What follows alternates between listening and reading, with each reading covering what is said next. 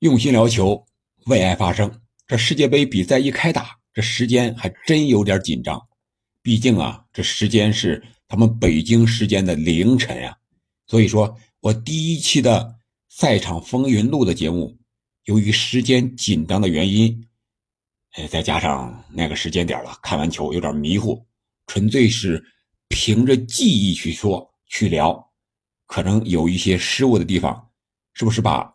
厄瓜多尔说成了塞内加尔了，塞内加尔是他第二个对手。那本期节目咱们是赛后及时雨，我是早起之后啊，简单睡了三四个小时，又认真的梳理了一下，把你可能关注的一些点力争都讲到，比如说开幕式有没有什么亮点呀？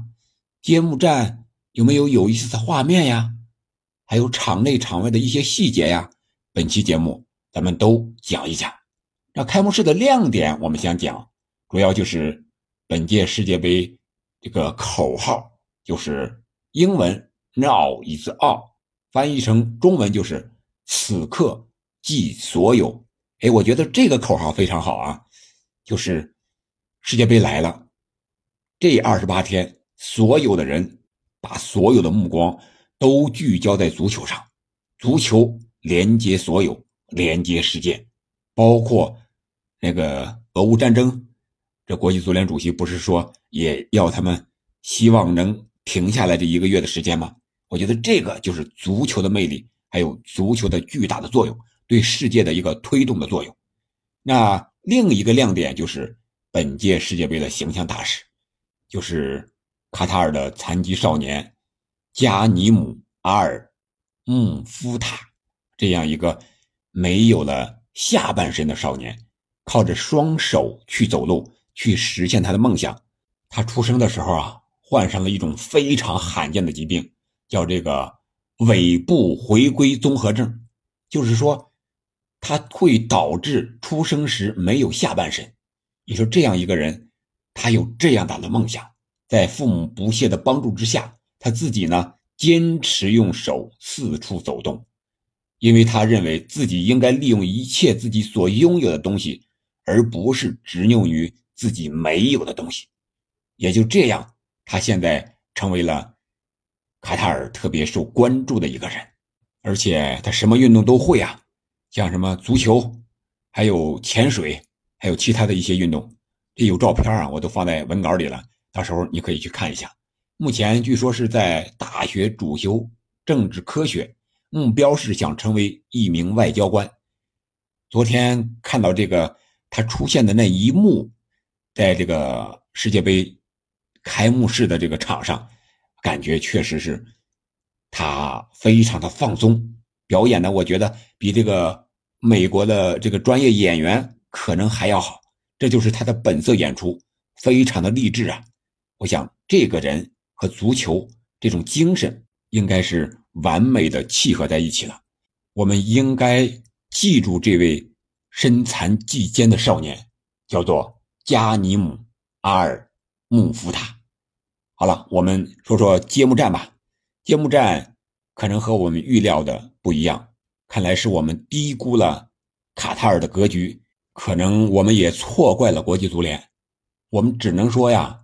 卡塔尔是想办世界杯，也想要好的世界杯成绩。我想他更想要的应该是一个国家的好名声，当然最想要的是名利双收。但是这个足球的实力差距实在是太大太大了。最后这个衡量之下，那就是花钱买个好吧，不能钱花了那么多，两千二百多亿是吧？还是美元再落不下好。落下一个全世界这个球迷的一个不好的口碑，那就得不偿失了。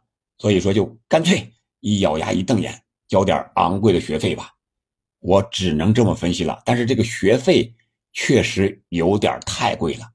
我们再来看看这个战术，厄瓜多尔的进攻呢是充分利用自己的身高和身体。第一个越位球就是进球之后被判罚越位，就是利用身高的优势。抢到第二点，当然了，也有卡塔尔门将的自身的失误。而第二个进球呢，就是边路的四十五度炸，在中间前点高中锋，强点把这个后卫给拉到过来，然后就是让本场比赛表现最出色的瓦伦西亚在后点抢点成功，这是一个战术上。还有就是他有这个手榴弹战术，虽然前场界外球的机会不多，但是至少有那么一次用了手榴弹的战术。还有就是角球，角球也不多，应该有那么两三次吧，说明。厄瓜多尔的控球能力还是非常强的，也说明卡塔尔这个防守啊，在中路这块确实太弱了。他前场任意球给了不少。再一个就是利用卡塔尔的身后，利用自己的速度，第一个点球的制造就是在中路突破之后遭了门将的犯规。而防守上呢，就是采用高位逼抢，特别是中场抢断、铲断、拦截特别凶狠。你只要失误了，我直接就是给你铲断，包括一些传球过来的预判也是铲球给破坏。还有就是厄瓜多尔这边啊，他在边路前场通常有三四个人为一个小组进行这个配合，配合之后就是迅速的转移，撕开卡塔尔的防线，找到空当，破解卡塔尔的逼抢，这是一个非常有效的战术。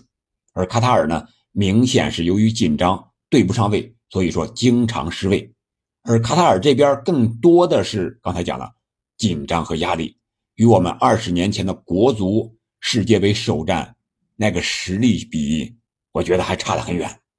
这个经验恐怕也需要交学费，比如说你要找一些世界杯经验的人去补课。这主教练呀，咱们当时请的是米卢，这效果非常好。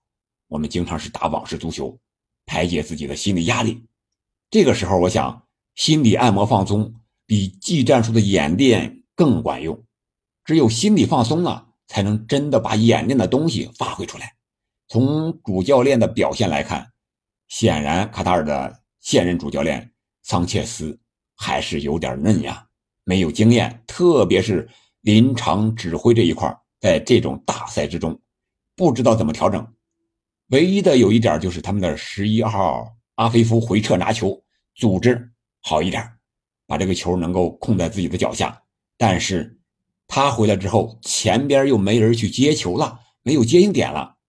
海多斯呢，不知道他踢的是前锋啊，打的四三三，还是中场呀组织，反正他有很多是无效跑动，上去了抢不下来球。然后就丢失位置，回防又不能及时的回到位，所以说海多斯发挥的不好，这位老将呀没有发挥出中场核心的作用。而厄瓜多尔的阿尔法罗这位教练因为赢了嘛，这肯定就是赞美之词就来了。首先是有实力，人家再一个就是战术确实非常得当。十分钟一过，看你实力不行，直接就是前场高位逼抢，效果非常的明显，抢的。卡塔尔出不来球，出球就失误。另外，我觉得卡塔尔这一块就是他之前打的多数是什么热身赛呀、邀请赛呀、教学赛呀、外卡赛呀，他没有参加这个真真正正的世预赛。所以说，十场这种热身赛不如真刀真枪的世界杯干一场。他经常是传球不过三角呀，但是我也相信吧。他有了第一场的经验，第二场会越踢越放松，第三场呢，希望能够越踢越好。当然了，会不会完美复制国足零二年世界杯的奇迹，零比二、零比三、零比四呢？这个真不好说。毕竟啊，和厄瓜多尔来说，身价已经相差十倍了。卡塔尔是一千多万，而厄瓜多尔呢，已经达到了一个亿。说明这个实力差距还是非常大的。场上再通过一些数据的对比，我们也可以看到，确实这个差距太大了。特别是卡塔尔没有射正球门，五角射门都打偏了。我们再来看一些细节吧，有一些细节很有意思。比如说，当我们看这个世界杯开幕式直播的时候，给到我们画面的时候，已经是国际足联主席因凡蒂诺在那讲话了。但是我们在电视面前感觉不到这个声音是不是没传出来呀？好像话筒也坏了，或者说是紧张的开关忘关了。要不是现场的这个导播，由于现场的声音太大，也没有注意到这一点。反正是感觉都比较紧张，工作人员也好，领导也好，包括这个卡塔尔领导人在这球衣给这个球衣签名的时候，那支笔弄得歪了一下，掉了一下，然后球衣铺的展了，但是它是布的呀。你想往上签字，你得往那个桌面上狠狠的拉一下。结果这个旁边的应该是另外一个吧，也算是高官陪着他的秘书之类的人，没有这个拉展，导致他第一次签啊没有写好，然后拉展了才写好了。看了这些细节，感觉你即使准备的再充分，也难免会有失误的时候。再一个，大家比较有疑问的点，可能就是。这个厄瓜多尔进球之后，为什么跪地双手指天呀？当时看现场直播的时候，这个解说员也没有给出解读。后来我也查了一下啊，在这儿和大家一块儿聊一聊，就是主要是为了纪念一个厄瓜多尔曾经的球员。当时是二零一三年的时候，厄瓜多尔的头号射手叫克里斯蒂安·贝尼特斯，因为阑尾炎导致这个。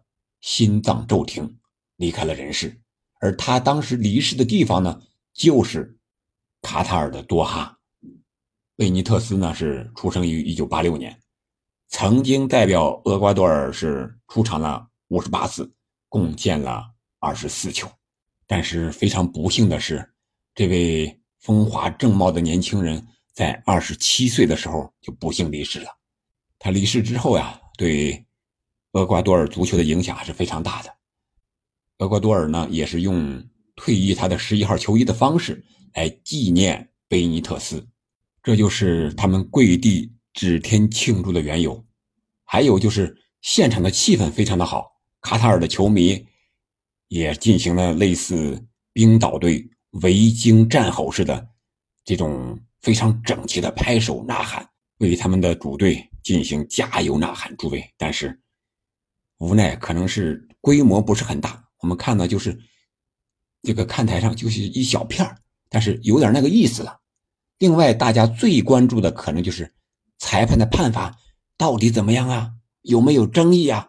我觉得，无论是主裁丹尼尔·奥萨托，还是边裁，还是视频助理裁判也好，没有给意大利人丢脸，也没有给国际足联找麻烦。一共是出示了六张黄牌，主队是四黄，客队是两黄，主队还被判罚了一个点球，客队呢当然是有一个越位球被 VAR 给取消了，但是这几个都没有任何的争议，裁判判罚的也是非常的坚决果断，比赛也比较流畅。但是有一点啊，就是厄瓜多尔第一个进球被吹掉之后，当时。因为在等 VAR 嘛，时间比较长，可能球迷这时候都有点那种心理了。你看这进球要吹了，要被吹掉了，是不是有点那个什么了？大家可能都在想呢。结果后来经过这个回放，又经过这个十几分钟之后的三 D 成像一看啊，确实是越位了啊！当时是找那个谁是第二名球员，防守球员，因为。门将已经出击了嘛？他不是倒数第二个，另外一个防守队员他是倒数第二，他是被门将给挡在身后了，没有看见，所以这个球判罚还是非常难的。但是视频助理裁判判罚还是非常准确的。从整个判罚的尺度来看呀，也为其他后续的比赛立下了一个标杆一个风向标，就是说身体接触稍微大一点可能就会吃牌。我们到时候看看余下来的比赛是不是这么吹的。毕竟东道主都被这么吹了，其他人这么吹也不会留下什么把柄吧？那些英超的球员可能适当得收一收了。另外一点，我觉得通过这个比赛，我们可以看出有些东西是花钱办不成的。卡塔尔想，只要大家高兴了，我花多少钱都愿意。但是他自己呢，由于实力的不济。花多少钱也办不成，比如说，我想进一个球，这没办法，我判给你啊，你射不到球门范围之内，只能怪你不中用啊，你自己射不进去呀，谁也不能怨，只能是怪自己了。这种比赛打分是对抗项目，它不像体操啊、跳水啊那种直接的打分项目。裁判，我就觉得你跳得好，直接我就给你打高分，其他的就给你往低了死里打。所以说，这个和那个不一样。你要想操作的话，估计这个技术含量啊，还得要高一点，还得自己的实力要差不多一点才行。毕竟现在都公开透明了，你不可能把所有的东西都做成假的。这个卡塔尔这个学费可能是交的太昂贵了。不过下一届扩军了，估计他们的机会会很大概率的出现在下一届世界杯上。这个学费相当于交了两到三届的，相当于保送入学吧，也算可以了。好了，这就是本期的赛后及时雨。你关注的热点是不是都在这里了呢？欢迎在评论区留言。如果没有的话，你想关注一些什么，可以在评论区留言。下一期的时候，我给你补上。再次感谢您的支持和收听，我们下期再见。